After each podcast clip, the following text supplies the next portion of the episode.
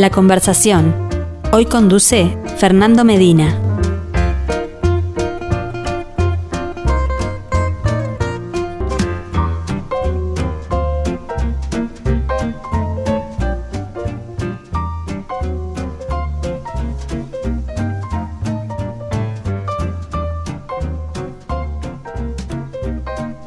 Saludos para todos, ¿cómo les va? Bienvenidos a la conversación.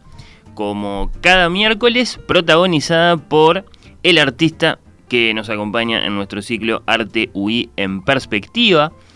Esta semana tenemos un pequeño acontecimiento que me parece que no tiene antecedentes en este ciclo, en todas las visitas que hemos tenido, en todos los artistas que hemos eh, conocido. Me refiero a lo que sucede con el cuadro que tenemos acá en el estudio, del que ya se ha hablado en la mañana, del que tenemos muchos eh, comentarios en nuestra cuenta de Instagram. ¿Cuál es la palabra correcta? Versión, recreación. Hay un cuadro famoso allí, ¿no?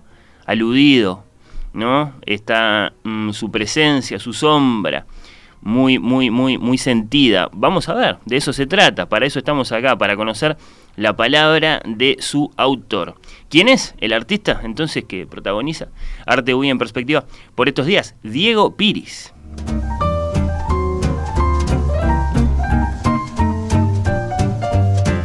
Diego tiene la amabilidad de estar acá en estudios conmigo. Gracias Diego, bienvenido. Muchas gracias. ¿Cómo andas? Bien, bien, bien. Estoy, digo, agradezco la, la, oportunidad. Bueno. ¿Se vive con, con, sentimiento de exposición esto de estar acá en la radio? ¿Cómo lo estás viviendo? Bueno, sí, sí, sí, porque digo, me pareció interesante no solo por ese cuadro, digo, aparte por, porque hay otros cuadros que se pueden ver en la, en la cuenta de Instagram. Y mm, creo que son ocho, siete. Hay varios, eh, además están acompañando,nos acá eh, algunos de Claro, hay dos que están acá. Físicamente en, lo que ya, ya, hemos dado en llamar la galería. Como una galería. Sí, sí, de, este, Radio Mundo.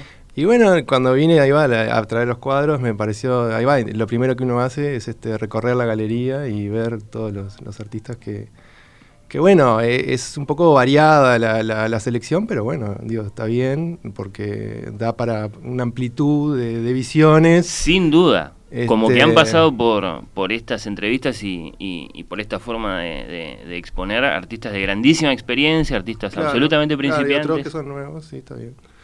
Este, y bueno, eh, me pareció interesante em, la invitación em, y también el mucha gente em, que, que, puede ver el programa y que, como que es un público amplio que a veces, muchas veces no van a las exposiciones o no están un poco en el mundo, de, mundo del arte o en la escena.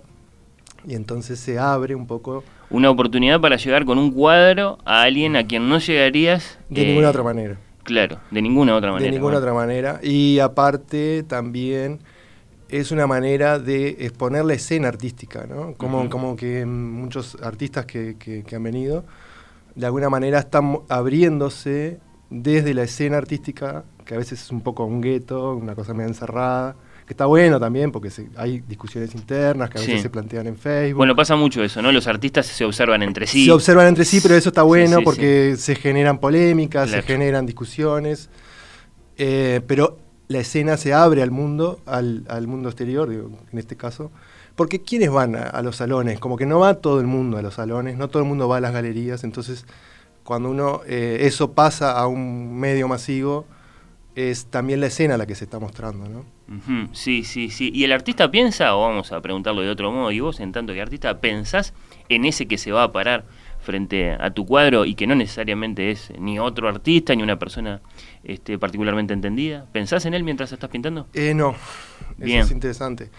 En este caso sí, ahora sí cuando lo... Y ahí tuvimos un, ahí tuve un error, cometí un error, lo reconozco, que mm, olvidé poner que, era una referencia a Hopper, ¿no? Eh, esta, obra. Ah, no sabía que, que, iban a poner esta obra en... Sí, la eligieron porque se veía el Palacio Salvo, entonces como acá donde estamos se ve el Palacio Salvo exactamente, y ahora me preguntaron, y yo vivo atrás del Solís, entonces me preguntaba Cotelo, ¿desde dónde veo yo esa imagen del Salvo? Y justamente yo vivo eh, bien atrás del CAF, ahí que en sexto piso, entonces se ve perfectamente ese edificio que estoy viendo acá enfrente, que es este edificio típico montevideano, bien con formas geométricas, este que está acá gris.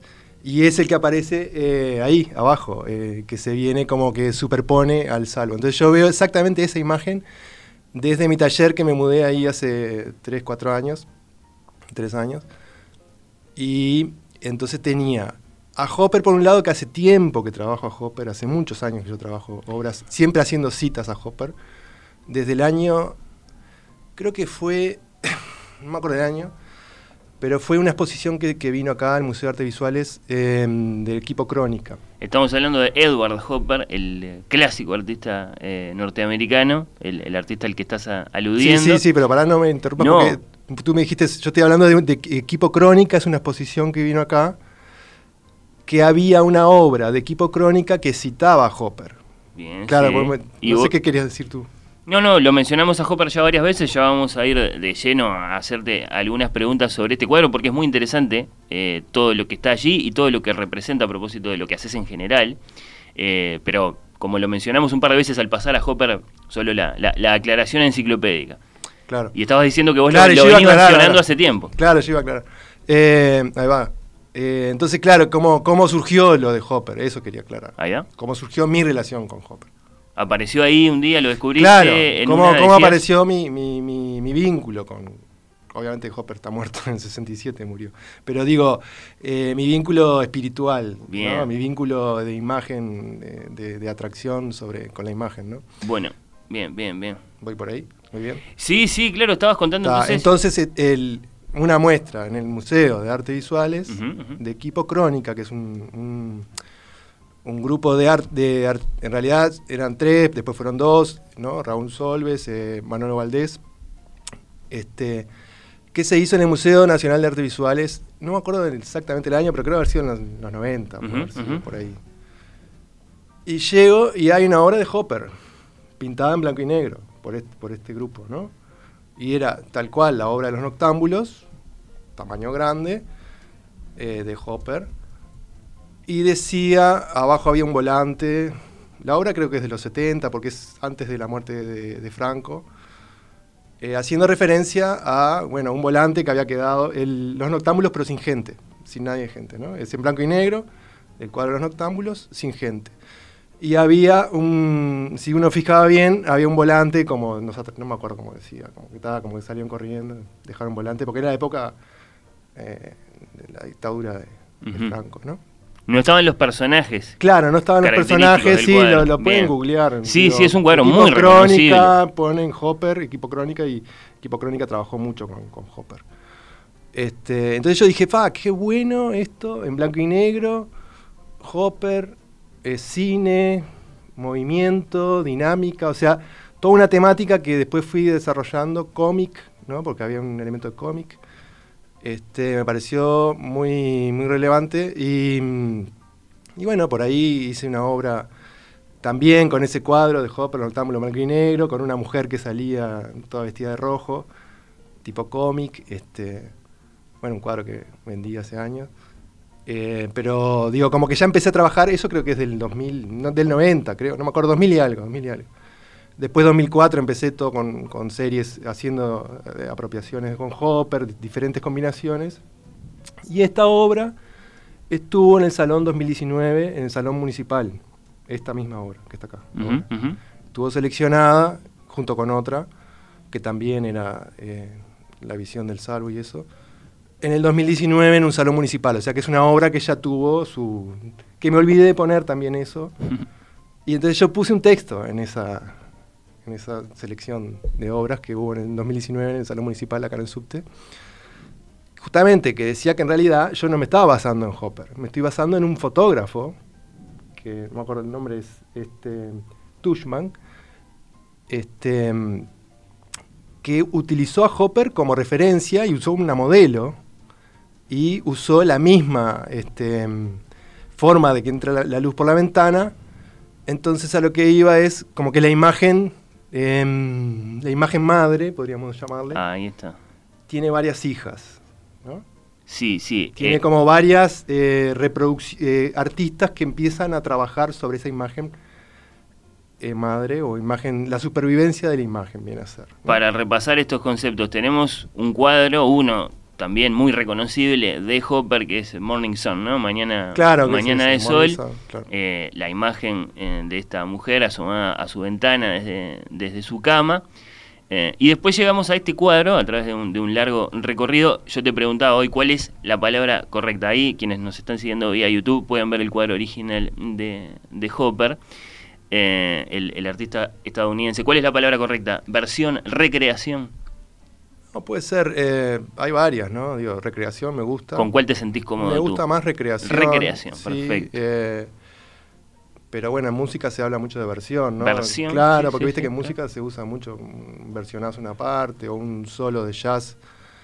Está bueno porque a veces, no sé si como, como que en música a veces, viste, cuando el, el solista del piano empieza a improvisar, pero de repente hace una tonada que todo el mundo sabe y todo el mundo aplaude en ese momento, ¿no? Porque reconoce. Cuando reconoce esa tonada que el solista está haciendo, hay como un guiño. Ahí ese es importante el guiño, ¿no? De, la referencia. Pero volviendo a la, imagen madre, em, la supervivencia de la imagen eh, es un poco mucho de lo que, de lo que se habla ahora en, en historia del arte también. Todo esto, de la supervivencia de la imagen es que en realidad el autor tampoco es un autor. O sea, está bien, entonces... En el ah, sentido de que no es el dueño. Claro, no es el dueño. O el creador absoluto. No es el creador absoluto de la imagen. Sí, sí, sí. Ni soy yo, ni es el fotógrafo, ni es Hopper. Está todo el mundo ahí, va a discutir, obvio. Pero pensemos un poco. Em, Hopper, aparte, la esposa de Hopper pintaba también. Jo, Josephine colaboraban juntos. O sea que Hopper, la modelo que suele aparecer en claro, cuadros y que, por ejemplo, aparece en este.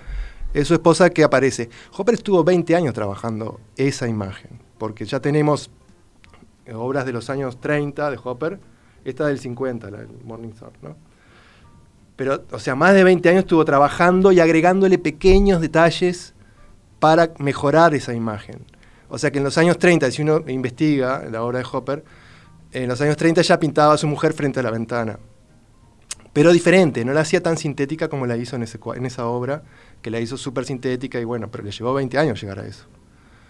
La hacía porque, claro, es un arquetipo, la mujer frente a la ventana, en un espacio doméstico, la mujer este, recluida, es un arquetipo de la historia, ¿no? Y, sí, es una imagen de la soledad. Es una imagen. Yo la puse también ahora por el tema de la pandemia, ¿no? Claro. como que tenía mucho que ver. Yo me sentía también recluido, mirando al, al salvo, qué sé yo. Pero a ver si te interpreto bien. Ibas a eh, repensar esto desde el punto de vista de cómo el artista visita algo que está ahí, que no necesariamente es suyo. Y entonces lo visita Hopper como lo visita un fotógrafo después, como lo visitas vos. Y en el cine también. Hay muchas referencias en el cine también. Sí. ¿No? Digo, que, que, utilizan a Hopper o que Hopper utilizó del cine también, ¿no? Como que el cine y utilizan de la fotografía y del cómic, está todo se va vinculando, ¿no? Entonces, además del ángulo particular de tu ventana, ¿qué te interesaba a vos este, claro, a mí me interesa mucho trabajar sobre eso, porque mm, o sea, hay una imagen madre, pero también hay una imagen abuela. O sea, hay una abuela de la imagen, que es, es, un, pasado. Si uno ve, por ejemplo, sin ir tan lejos, Dalí, la muchacha mirando por la ventana de Dalí, que está cada que es atrás, que si uno ve la muchacha es una mujer recluida mirando por la ventana. También está dialogando. Está dialogando, es la este mujer mirando por la ventana. En este repertorio de eh, obras. Otra mujer, eh, después hay una obra muy interesante de Gaspar David Frederick, que es muy, muy linda, una obra de una mujer mirando por la ventana. O sea que atrás hay un velero que se puede ver. ¿no? Las pueden buscar estas obras, sí, sí. todas. Incluso puedes poner mujer mirando por la ventana y te van a aparecer varios autores. Es un tópico, podríamos decir. Es un arquetipo. Un arquetipo. Un arquetipo, sí. Mm. Este y creo que Hopper lo trabajó bastante como para agregarle ciertos elementos que le hicieron muy significativas, como ese luz que entra por la, que se ve en la, en la pared. Creo que eso es lo más, lo más relevante. Eh, bueno, la puso de perfil también, porque muchas veces eh, todos estos autores que estamos hablando la ponían de espaldas. Y ponerla de perfil eh, y trabajarle un poco las sombras del perfil y del brazo le aportó después sintetizó también, digo, le aportó a la imagen. Pero son pequeños aportes o, grandes, depende del caso. ¿Qué sentís que aportaste vos a este arquetipo? Y bueno, nada, aporté discusión. Bueno, aporté, eso, claro. Aporté discusión, aporté el salvo, qué sé yo, aporté una visión más montevideana o más personal. O sea, el aporte mío personal es pequeño frente a la, supervivencia de la imagen. La imagen sobrevive. Es muy interesante. va a seguir sobreviviendo. Claro, eh, pensar que acá lo que tenemos es, digamos, una especie de, ¿cómo decirlo?, de, síntesis de algo muy importante que está pasando entonces con, el arte con, el arte contemporáneo, en el sentido ese de dialogar con las otras obras. Eh, claro. En contraposición a lo que sería eh, el artista lanzando a ser, a ser enteramente original.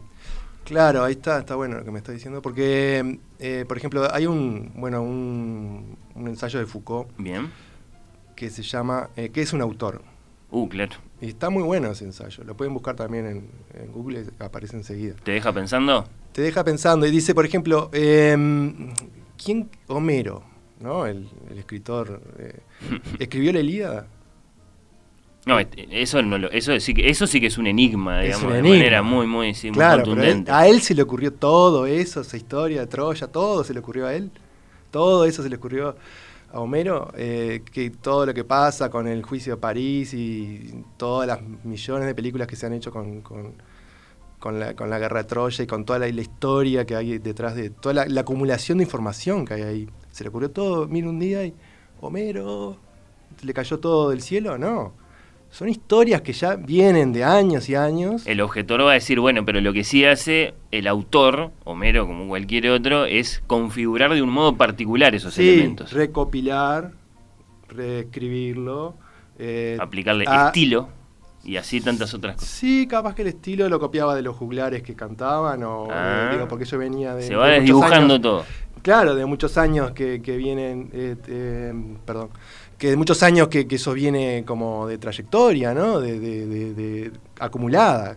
Y fue el primero que lo escribió, podríamos decir, pero eso se venía cantando oralmente durante miles de años, las historias esas que, aparecen en Homero. ¿Y eso aplica a la ¿qué pasa? de todas las cosas? ¿A quién, le, ¿A quién le interesa? A la editorial le interesa que exista Homero. Porque si no, ¿cómo puedo vender esas historias? ¿O cómo puedo trabajar? O sea, y al, capaz que al autor también. Al autor también le interesa que eso se venda. O sea, hay un, hay un interés comercial también, ¿no? en el autor, En el concepto de autor, sí. En el concepto de autor. Tiene una dimensión. Tiene una dimensión comercial. Comercial. Claro. Que si no estuviera ahí, tal vez. Y bueno, se desarma todo. Porque todo está estructurado a partir del autor. Claro, por ejemplo, pensemos, la historia del arte. La historia del arte está estructurada a partir de autores. Sí. Después de Paul Cézanne vino el cubismo, vino la abstracción. Después de Picasso inventó el cubismo. Otra mentira, porque digo, Picasso, Braque, Gris, todo el colectivo. Era un colectivo que trabajaban sobre las formas del cubismo. Pero se insinúa ahí una negación de las visiones particulares de estos individuos y, y bueno, y bueno, ¿Sí? y sí, son colectivos. Por lo menos son colectivos que, trabajan.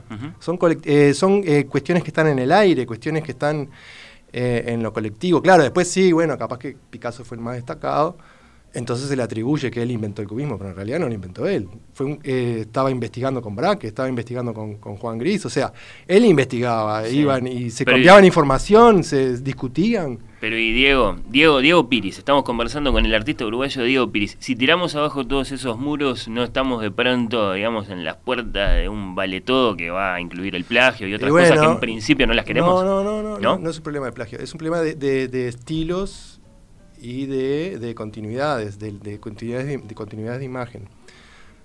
Em, uno de los primeros, em, claro, que empezó a romper con el tema de narración, de la historia del arte como narración, fue, bueno, Abby Warrow, que hace el mm, Atlas Mnemosyne, ¿no? Como un atlas, él arma un atlas en cuanto que empieza a ver, por ejemplo, en los cuadros de Botticelli, que en las obras de Botticelli, por ejemplo, en la primavera, empieza a descubrir como esas, esas mujeres que él pinta que tienen como, em, como un resabio eh, pagano, un resabio que ya viene de otro lado, ¿no? Como que eso, esa forma de cómo se pone la mujer viene capaz con eh, vinculado a cuestiones eh, griegas o cuestiones clásicas, históricas. Entonces, esa imagen que, que aparece en Botticelli no es de Botticelli, es referente o está vinculada a otras, otras imágenes que pueden venir de la, Grecia cretense o de la Grecia clásica. Entonces es una imagen que sobrevive. ¿Y él qué hace? Él arma un atlas, por eso se llama el atlas, y entonces pone paneles y empieza a vincular, por ejemplo, la imagen de Botticelli con una imagen cretense. Y pone los, de, lo hizo en los años 30, ¿no? Entonces no había internet, hoy lo podés hacer mucho más fácil, pero digo, lo hacía con, con fotocopias o con, con, reproducciones, entonces empezaba a vincular la supervivencia de la imagen.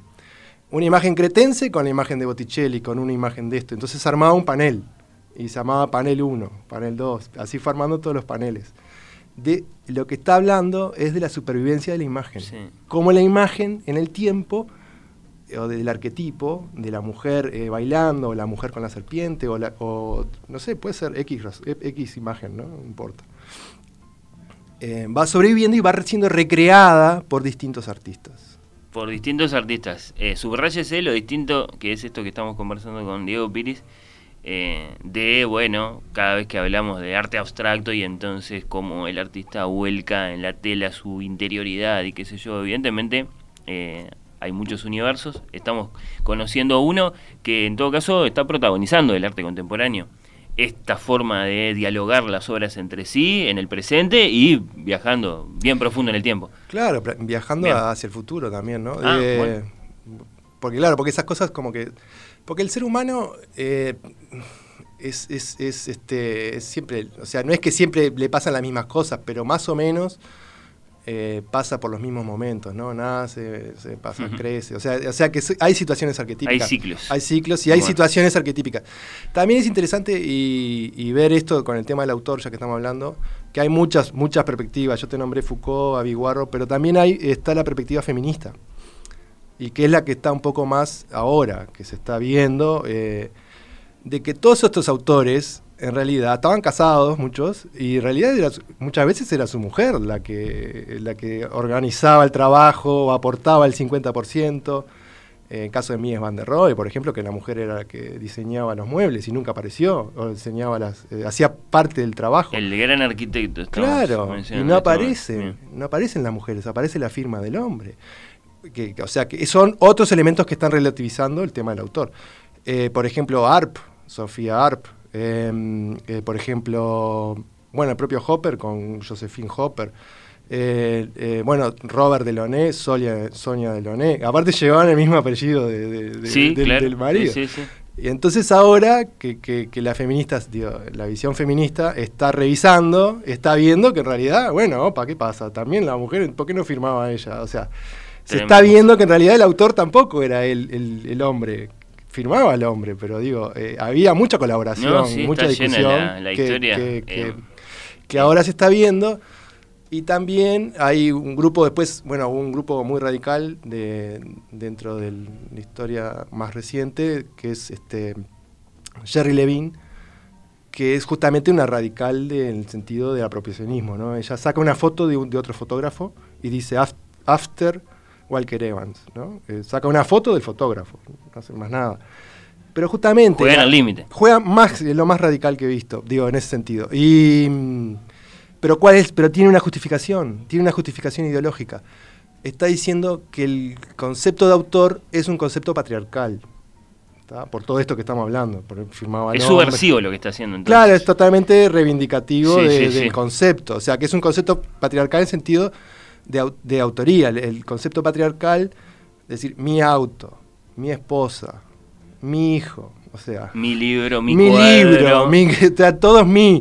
y claro, entonces este, eh, al poner, al tratar de, poner en discusión el concepto de autoría, que también es un concepto patriarcal. Bueno, bueno, bueno. Eh, todo a partir de este amanecer en una ciudad que nos acompaña acá en estudios, este cuadro de Diego Piris. Ha sido una conversación muy particular porque, bueno, eh, nos hemos este, metido con un, con un gran tema del arte y entonces también del pensamiento contemporáneo. Pero Diego, antes de despedirte, por supuesto, eh, me gustaría saber algo más particular eh, sobre ti. ¿Cómo es tu presente? ¿Pintás? ¿Sos docente?